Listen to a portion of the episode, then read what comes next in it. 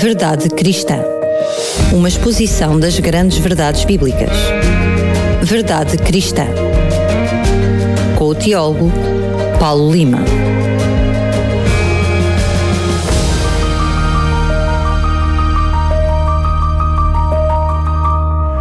E cá estamos para lhe trazer mais um Verdade Cristã. E este Verdade Cristã, eu diria, promete. E desde já, logo no início, o aviso. Este programa, como todos os outros, estará disponível em podcast, é radiorcs.novotempo.pt, portanto está disponível no site e também em podcast em todas as plataformas de podcast, Spotify, Google Cast, Apple Cast, por aí, por aí fora. É um programa que deve ser ouvido, eu diria, Paulo, também reouvido, porque certamente é algo que é complexo, tem trazido muitas dúvidas, que tem a ver com o Espírito Santo e a sua natureza. Já vimos no passado a natureza de Jesus, vamos ver hoje um pouquinho a natureza do Espírito Santo. Vamos Paulo, permita-me, enfim, é um assunto sério, mas permita-me brincar. Hum. Uh, vamos encher pneus, não é? Hoje é teologia pneumática, é, exatamente. É, é teologia sobre o Espírito Santo. Vamos fazer isso mesmo. Muito bem. Esse, uh, enfim, é o termo técnico, chamemos-lhe assim, para esta teologia pneumática, temos tem a ver com ar, com sopro. Sim, com tem a ver com a, o Espírito. A, a raiz que, que tem a ver com a raiz do Espírito. Paulo, Vamos começar então por uh, falar um pouquinho daquilo que é a controvérsia, se é possível explicar porque é que ela existe. Eu diria, enquanto houver duas, duas mentes a pensar, Sim, corremos o risco. Corremos o risco. Isso, eu diria, agora são palavras minhas, sobretudo para estes assuntos que são tão complexos Sim. e estarão sempre aquém da realidade, porque estamos a falar de Deus. É verdade, exatamente. Logo aí estamos limitados, é? somos seres finitos e estamos a tentar compreender um ser infinito, eterno omnipotente, é omnipresente, etc. Mas, falando da controvérsia, a controvérsia trinitária que ocorreu na Igreja Cristã durante o quarto século não se limitou à discussão sobre a natureza divina de Jesus Cristo, o Filho de Deus. Já falámos um pouco sobre isso nos dois programas anteriores. Ela incluiu também uma série de controvérsias sobre a personalidade do Espírito Santo. Nomeadamente, o credo niceno-constanti constantinopolitano, aprovado no Concílio de Constantinopla, que se realizou em 381 a.C., depois de Cristo, veio reafirmar a natureza divina e pessoal do Espírito Santo, considerando como a terceira pessoa da Trindade, em igualdade substancial com Deus Pai e com Deus Filho. Ou seja, eles partilham, segundo esta perspectiva, da mesma substância, do mesmo modo de ser. Esta tese sobre o Espírito Santo tem sido desde então mantida e defendida pela esmagadora maioria dos teólogos das diversas dominações cristãs. No entanto, contra ela se têm levantado alguns cristãos. Assim, os cristãos arianos, uh, no quarto século, e os cristãos unitarianos, atualmente, defendem que o Espírito Santo é apenas um poder ou uma força ativa impessoal que emana de Deus, não tendo personalidade própria. Há também um pequeno grupo de cristãos cheios da Igreja Adventista do Sétimo Dia, não da Igreja Oficial, mas à margem da Igreja, que defende que o Espírito Santo não é uma pessoa divina, mas é a essência e a personalidade partilhada do Pai e do Filho. Ou então, para outros, simplesmente a personalidade de Jesus despida da sua natureza humana. Nota Daniel que a verdade de que o Espírito Santo ou o Espírito de Deus é uma entidade divina não é rejeitada por ninguém nem o poderia ser, pois o seu próprio nome mostra que ele é divino. Afinal, ele é o Espírito Santo ou o Espírito de Deus. Portanto, ele é divino. A tese rejeitada por alguns é que o Espírito Santo seja uma pessoa divina distinta de Deus Pai e de Deus Filho. Isso é que é posto em causa. Ora, nesta série de dois programas, eu irei apresentar a doutrina cristã ortodoxa sobre o Espírito Santo, mostrando, primeiro, que o Espírito Santo é uma pessoa divina e não um poder ou uma força ativa. E segundo, que o Espírito Santo é uma pessoa divina distinta de Jesus Cristo.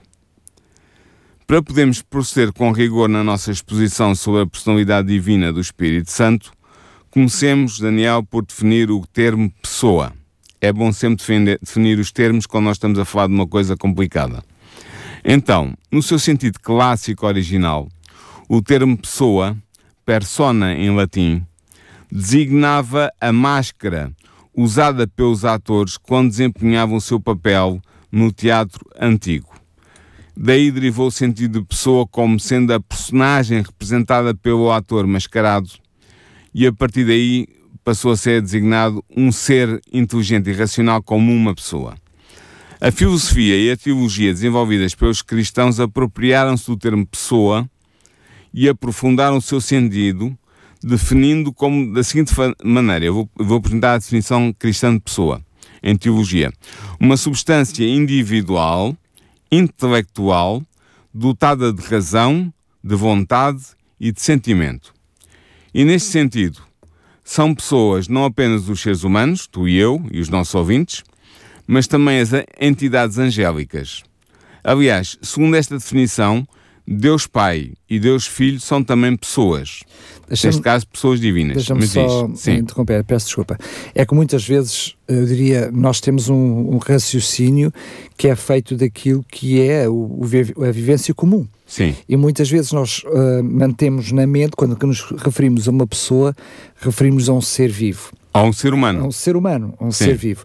Mas aqui estamos a falar uma entidade com personalidade. Exatamente. E é por isso que nós podemos encaixar nessa entidade com personalidade, quer os anjos, quer o próprio Deus. Exatamente. Não sendo pessoas. Não são seres, seres humanos. Não são pessoas humanas, mas são pessoas angélicas e pessoas divinas. Seres. São seres dotados de personalidade, personalidade. mas não humanos. Correto. Obrigado por essa observação, porque isso realmente podia fazer confusão no espírito uh, dos nossos ouvintes. Mas então se o Espírito Santo e, Deus são também pessoas, uh, se, se, Jesus uh, e um, o Filho de Deus e Deus Pai são pessoas, será que o Espírito Santo é também uma pessoa? Ora, neste primeiro programa vamos precisamente mostrar, segundo as Escrituras, que o Espírito Santo é uma pessoa divina, na medida em que ele possui os atributos que definem a personalidade, que eu já indiquei. Vamos ainda mostrar, através da análise de alguns textos bíblicos, que ele é suscetível de ser sujeito a práticas adversas que podem ser realizadas apenas contra um ser dotado de personalidade, contra uma pessoa. No próximo programa, iremos continuar a nossa argumentação bíblica a favor da personalidade do Espírito Santo e iremos também mostrar que ele é uma pessoa claramente distinta de Jesus Cristo, o Filho de Deus. Um, a pergunta já é um bocadinho tendenciosa, Paulo, mas neste contexto vamos então tentar perceber uh, se uh, o Espírito Santo, como o conhecemos na Bíblia, como é relatado na Bíblia, tem atributos de personalidade, ou seja, se nós encontramos então uh, este, este atributo que faria do Espírito Santo uma pessoa. Sim, vamos ver isso. Segundo a definição que eu apresentei há bocadinho, uma pessoa tem como atributos de personalidade a razão, a vontade e o sentimento. Ora, a Bíblia mostra-nos claramente que o Espírito Santo possui todos estes atributos de personalidade. Eu diria que eles também têm que ser cumulativos. É? Exatamente, é? cumulativos. Mas vamos analisar um a um. O primeiro dos referidos atributos é a razão ou a inteligência. Ora bem, em 1 Coríntios, capítulo 2, versículos 10 a 12, o apóstolo Paulo deixa claro que o Espírito Santo não só é uma entidade distinta de Deus Pai, como é dotado de razão ou de inteligência. De facto, o texto diz o seguinte, e eu vou citar o texto. Volto a dizer, é 1 Coríntios 2, versículos 10 a 12. Diz assim: Mas Deus nuas revelou pelo seu Espírito, porque o Espírito penetra todas as coisas, ainda as profundezas de Deus. Porque qual dos homens sabe as coisas do homem, senão o Espírito do homem que nele está? Assim também ninguém sabe as coisas de Deus, senão o Espírito de Deus. Mas nós não recebemos o Espírito do mundo, mas o Espírito que provém de Deus, para que pudéssemos conhecer o que nos é dado gratuitamente por Deus. Fim de citação. Ora bem, antes de mais, temos que constatar que o Espírito de Deus não é simplesmente a parte intelectual de Deus, apesar da comparação na lógica que Paulo faz com o Espírito do homem. E não é apenas a parte intelectual de Deus, o apóstolo diz claramente que ele é o Espírito que provém de Deus. Há, portanto, uma distinção ontológica, isto é, uma distinção de existência, entre o Espírito de Deus por um lado e Deus Pai por outro.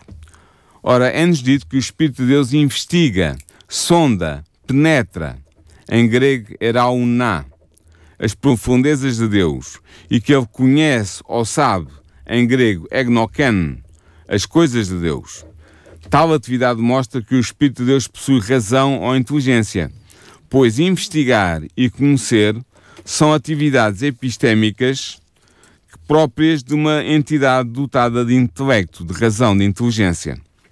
De facto, a passagem de 1 de Coríntios que citamos descreve a ação de um ente inteligente e ativo que tudo investiga e tudo conhece, ou seja, que possui a omnisciência, penetrando mesmo nas profundezas de Deus.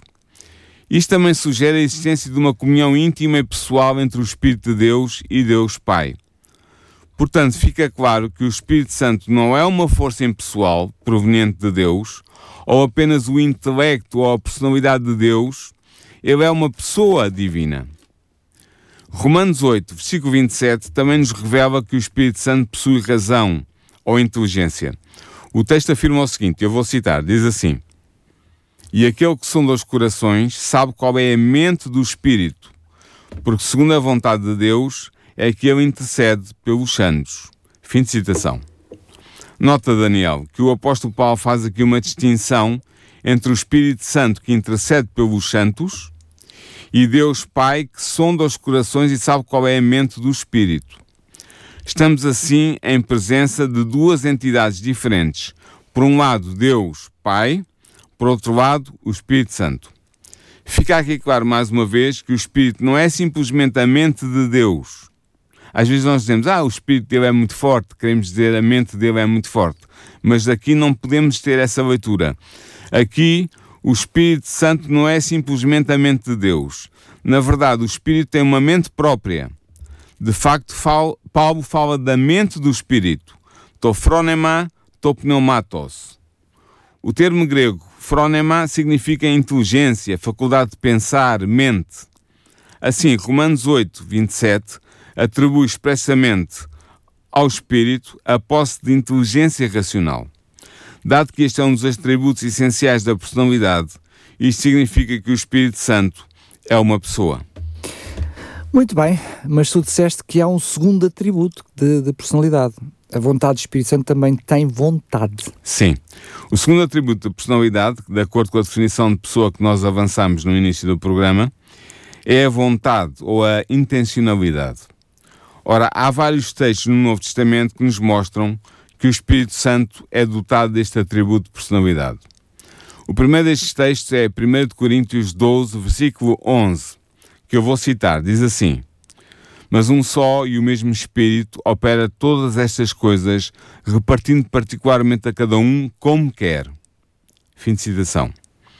O que devemos reparar imediatamente neste texto é que se atribui ao Espírito a posse da faculdade volitiva, isto é, da vontade. De facto, na sua distribuição dos dons espirituais aos membros da Igreja, o Espírito age como quer. Katos boletai, no original grego do Novo Testamento. Isto significa que ele possui vontade, a bulé. Nenhum predicado pode indicar mais enfaticamente a posse de personalidade. Nota que esta vontade do Espírito, que se expressa na atribuição dos vários dons espirituais aos membros da Igreja, é dirigida pelo conhecimento que ele tem das necessidades da Igreja. Portanto, 1 Coríntios 12, versículo 11, atribui ao Espírito Santo uma ação resultante de uma decisão volitiva dirigida por uma inteligência. Assim, este texto revela que o Espírito é uma pessoa. Outro texto, Daniel, que mostra que o Espírito Santo possui a faculdade da vontade, encontra-se em Atos 12, versículo 2 onde Lucas escreveu o seguinte: eu vou citar. E servindo eles ao Senhor e jejuando, disse o Espírito Santo: Apartai-me Barnabé e Salvo para a obra que eu, para, para a obra a que eu os tenho chamado. Esta passagem mostra que o Espírito Santo estava diretamente envolvido na administração da Igreja Cristã. Ele é apresentado aqui como uma pessoa divina que toma uma decisão soberana sobre o trabalho a realizar por Barnabé e Salvo e que comunica oralmente essa decisão aos líderes da igreja de Antioquia, provavelmente através de um dos profetas locais, como nós podemos deduzir de Atos 13, versículo 1. Nota, Daniel, que tal tomada de decisão implica a posse da vontade.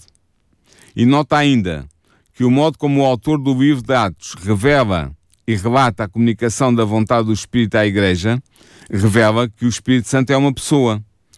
De facto, tudo isto está contido na frase disse o Espírito Santo. Mas o livro de Atos tem mais a dizer acerca da personalidade do Espírito Santo, nomeadamente no que diz respeito à posse da faculdade da vontade. Vejamos o que nos diz Atos 15, versículo 28. O texto diz assim: Na verdade, pareceu bem ao Espírito Santo e a nós não vos impor mais encargos algum, senão estas coisas necessárias. Fim de citação.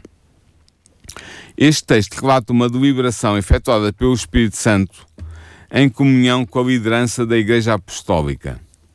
Ora, só entidades dotadas de vontade e de razão são capazes de deliberar algo, pois deliberar implica ponderar racionalmente um problema e tomar uma decisão para o solucionar. Assim, sendo apresentado neste texto como uma entidade dotada de vontade e de razão, o Espírito Santo é caracterizado como sendo uma pessoa, uma pessoa divina. Finalmente, temos de considerar ainda um terceiro texto retirado do livro de Atos. Trata-se de Atos 16, versículos 6 e 7, onde está escrito o seguinte: E passando pela Frígia e pela província da Galácia, foram impedidos pelo Espírito Santo de anunciar a palavra na Ásia. E quando chegaram à Mísia, intentavam ir para a Bitínia, mas o Espírito de Jesus não lhe permitiu. É interessante o modo como o autor do livro de Atos dos Apóstolos atribui aqui ao Espírito Santo o poder de impedir e de permitir a ação dos apóstolos. Um ente que impede ou permite está necessariamente a decidir. Ora, para se poder decidir é necessário possuir razão e vontade. E o ente que possui estes dois atributos, razão e vontade, é por definição uma pessoa. E assim fica claro que o Espírito Santo é aqui caracterizado como sendo uma pessoa divina. Como veremos num segundo programa, o facto do Espírito Santo ser aqui também chamado de Espírito de Jesus significa apenas que ele é enviado pelo Pai em nome do Filho, como nos diz João capítulo 14, versículo 26.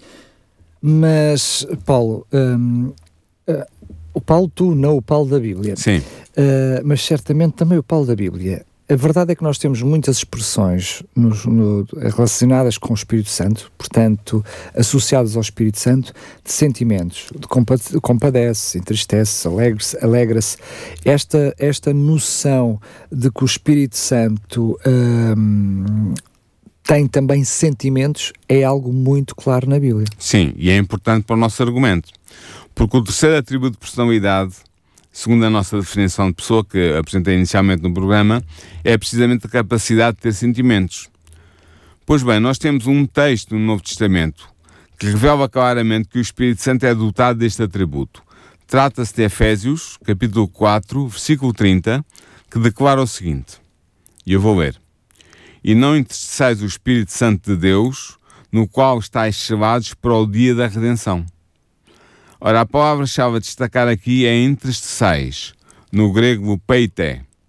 Trata-se da conjugação do verbo lupeo, que significa afligir, entristecer, e que está relacionado com o substantivo lupe, que tem como significado aflição, tristeza. Paulo está, pois, a declarar aqui que o Espírito Santo pode ser entristecido por atitudes indignas tomadas pelos cristãos efésios. Ora, só quem possui sentimentos pode ser assim entristecido. Portanto, Paulo está a atribuir a posse de sentimentos ao Espírito Santo. Dado que a posse de sentimentos é um dos atributos próprios de uma pessoa, neste caso de uma pessoa divina, é evidente que o apóstolo considerava o Espírito Santo como sendo uma pessoa divina. Diante de todos os textos que citamos até aqui, podemos afirmar convictamente que o Espírito Santo é uma pessoa, isto é, de acordo com a nossa definição inicial, uma substância individual intelectual dotada de razão, de vontade e de sentimento. E assim fica descartada a tese e a hipótese de leitura de que o Espírito Santo seja apenas uma força impessoal emanada de Deus. Eu acho que, enfim, de tudo aquilo que tu disseste já não traz dúvidas, ou seja, fica difícil até para nós compreendermos sobretudo, uh, se olharmos para o Espírito Santo como um poder, tudo o que tu disseste fica estranho, fica, Sim, muito estranho, fica né? descontextualizado. Sim. No raciocínio humano, para, uh, so, diria, são peças que não encaixam uma Sim. com a outra. Eu sei que Uh, tens um outro programa, temos dois programas ainda pela frente, mas ainda no contexto deste programa, uh, Hum. queres acrescentar mais alguma coisa? Sim, nós podemos avançar mais dois textos que revelam claramente que o Espírito Santo é uma pessoa divina. Uh, a- de facto, a personalidade do Espírito Santo também se revela no modo como os seres humanos interagem com ele. O Novo Testamento apresenta dois textos que descrevem dois modos peculiares de interação com o Espírito Santo que apenas são possíveis na medida em que ele é efetivamente uma pessoa divina. O primeiro desses textos encontra-se em Atos, capítulo 5, versículos 3 e 4. E nesse texto lê-se o seguinte: Disse então Pedro: Ananias, por que encheu Satanás o teu coração para que mentisse ao Espírito Santo e que tivesses parte do preço da herdade? Guardando-a não ficava para ti, e vendida não estava em teu poder? Porque formaste este desígnio em teu coração? Não mentiste aos homens, mas a Deus. Ora, Pedro acusa Ananias de um pecado muito concreto. Não se trata apenas de hipocrisia, de fraude, de orgulho ou de cobiça. Ananias pecou ao mentir ao Espírito Santo. De facto, o apóstolo usa o verbo grego pseudou, mentir, para caracterizar o ato de Ananias. O Espírito Santo tinha sido enviado por Jesus para guiar os fiéis em toda a verdade, como nos diz o texto de João 16, versículo 13. Mas Ananias tentou, ainda sem, ainda sem sucesso, enganar o Espírito Santo. Tentou. Eh, eu, diz, não é diz. nada que nós hoje em dia, infelizmente. Não sabemos que há pessoas a tentar também, não é? E já estou a incluir, estou a incluir. Muitas vezes, quando queremos fazer a nossa vontade, nós achamos que conseguimos enganar Sim. Deus, não é? Portanto, ao mentir ao Espírito Santo, ele tornou-se culpado de sacrilégio. Este texto de Atos dos Apóstolos tem duas lições para nós. Primeiro, ele ensina-nos que o Espírito Santo é uma pessoa, pois apenas pode mentir a um ente dotado de personalidade, não se pode mentir a uma força ativa impessoal. De facto, mentir é comunicar uma informação deliberadamente errónea a alguém, a uma pessoa. Isto implica que o ente a quem se comunica a informação é um ente dotado de razão, porque sem razão não se pode comunicar ou receber qualquer informação. Assim, de acordo com a nossa definição de pessoa, devemos concluir que, segundo o apóstolo Pedro, o Espírito Santo é uma pessoa. Mas o texto que estamos a analisar tem ainda outra importante lição a comunicar-nos. Nota, Daniel, que o Espírito Santo é nele caracterizado como sendo Deus.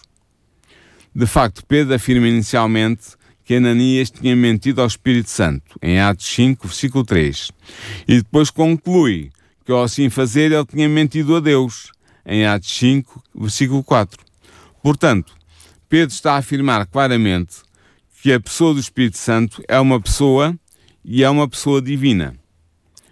Outro texto que nos permite concluir que o Espírito Santo é uma pessoa divina encontra-se em Mateus, capítulo 12, versículo 31. E ele diz o seguinte: eu vou ler. Por isso vos declaro: todo o pecado e blasfémia serão perdoados aos homens, mas a blasfémia contra o Espírito não será perdoada. Se alguém preferir alguma palavra contra o Filho do Homem, ser-lhe-á isso perdoado.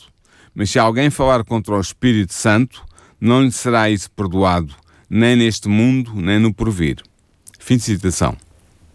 Ora, Jesus profere esta declaração porque alguns fariseus tinham identificado o poder do Espírito Santo exercido por Jesus como sendo o poder de Satanás, sabendo muito bem que essa acusação era falsa. Assim, a sua delibera- deliberada rejeição da verdade estava a levá-los a blasfemar contra o Espírito Santo. O termo blasfémia, que se diz da mesma maneira em grego, blasfémia, significa maldição, calúnia ou difamação. E quando é dirigida a Deus, é uma forma especialmente grave de pecado. Nesse caso, a blasfémia é um insulto dirigida, dirigido contra o Espírito Santo. Ora, apenas um ser dotado de personalidade pode ser caluniado ou difamado. Uma força ativa não pode ser alvo de calúnia ou de difamação, isto é, de blasfémia. Claro. Fica assim claro que o Espírito Santo é uma pessoa. Além do mais, tudo indica que Jesus usa aqui o termo blasfémia no sentido técnico que ele já então tinha de ofensa contra Deus. Veja-se, por exemplo, o sentido que a palavra grega blasfémia apresenta em Marcos, capítulo 14, versículo 64, ou em Lucas, capítulo 5, versículo 21, ou ainda em João, capítulo 10, versículo 33. Nestes três textos, a blasfémia é uma declaração ofensiva contra Deus. Ora, sendo assim, somos obrigados a concluir que o Espírito Santo é concebido por Jesus, porque é o que está aqui a falar, como sendo não apenas uma pessoa, mas uma pessoa divina. Pois, se segundo Jesus o Espírito Santo pode ser alvo de blasfémia, é porque ele é Deus, como Deus Pai e como Deus Espírito uh, e como Deus Filho. Muito bem, se vamos ter ainda um novo, um outro programa, sem entrarmos naquilo que queres partilhar connosco no próximo programa, o que, que, resumo é que tu poderias fazer, enfim, para quem ouviu o programa só, uh, só parcialmente, parcialmente o, como é que tu podias resumir aquilo que já partilhaste connosco, o que, uh, enfim, através dos textos que já partilhaste connosco, o que é que podemos concluir? Sim, neste programa eu procurei mostrar que, segundo as Escrituras, segundo a palavra de Deus, a Bíblia, o Espírito Santo é uma pessoa, na medida em que ele possui os atributos que definem a personalidade. Falamos em vontade, em razão e em sentimentos, e o Espírito Santo recebe, é, é-lhe atribuída eh, na Sagrada Escritura, nomeadamente no Novo Testamento, todas estas três uh, características da personalidade. Portanto, ele é claramente tratado e, e, e descrito uh, como uma pessoa divina. Mostramos também que ele é suscetível de ser sujeito a práticas adversas que podem ser realizadas apenas contra um ser dotado de personalidade, contra uma pessoa. Uh, pode-se mentir ao Espírito Santo, pode-se blasfemar do Espírito Santo.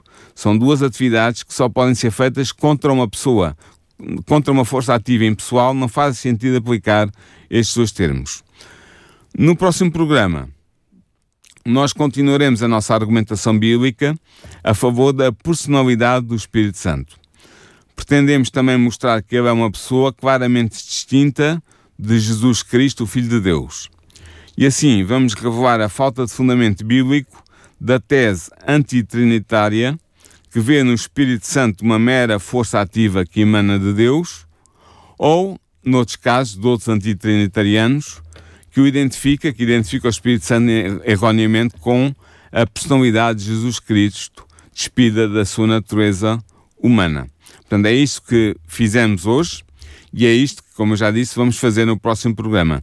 Portanto, eu penso que vai, ser, vai valer a pena os nossos ouvintes estarem sintonizados com a rádio, porque vamos continuar a apresentar razões bíblicas, escriturísticas, que nos permitem acreditar que o Espírito Santo é mais do que uma mera força impessoal de Deus ou um poder divino, ele é uma pessoa divina como o Pai e como o Filho. Oh Paulo, eu tenho mesmo que fazer esta pergunta, mesmo pedindo-te que tu possas ser, enfim, eh, guardar a expectativa para o próximo programa, aquilo que eh, não fazemos dois, dois programas, não é? Temos esse próximo programa, mas eh, para quem nos está a ouvir, muitas pessoas podem pensar, mas já foi tudo dito. Consegues particularizar em que áreas é que vamos entrar? Porque já falámos na divindade de Deus, já falámos na personalidade, mas ainda há muito para falar sobre isso, não é? Sim, ainda há muito. Vamos ver porque mais razões para o Espírito Santo ser uma pessoa. Ah, ainda estamos a falar na personalidade de Jesus. Isso, no Espírito Santo. Vamos Desculpa, continuar a falar na personalidade sim. do Espírito Santo, bem, okay, com mais razões entendi. escriturísticas para acreditar que o Espírito Santo é uma pessoa divina. Vamos continuar a, a esse estudo no próximo programa.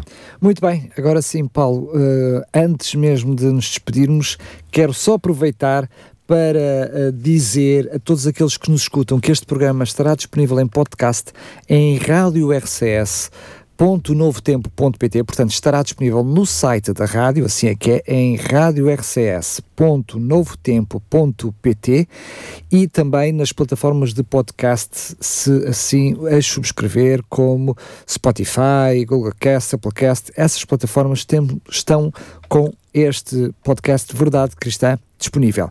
O que também vai estar disponível é esta oferta que tenho para si para acompanhar uh, este programa, ir acompanhando estes textos bíblicos que são partilhados consigo por si só, estudá-los por si mesmo, vasculhar, estudar, eu diria comer no bom sentido a palavra de Deus, como dizia, já nem é só de pão viverá o homem, e portanto é um privilégio que temos também, em parceria com a Sociedade Bíblica, poder-lhe oferecer uma Bíblia, a versão normal, a, João, a, versão João Ferreira de Almeida, para si.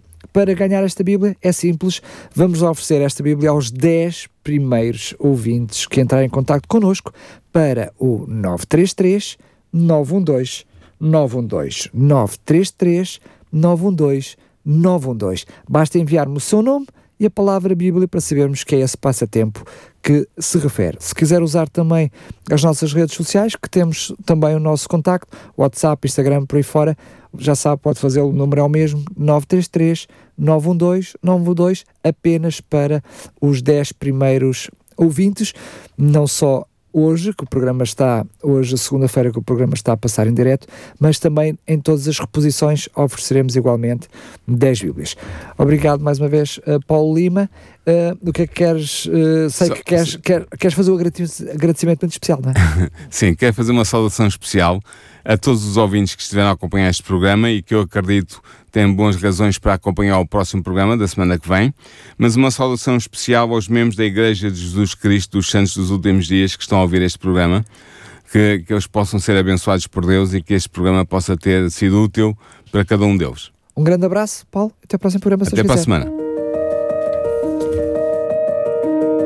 Verdade Cristã. Uma exposição das grandes verdades bíblicas. Verdade Cristã. Com o teólogo Paulo Lima.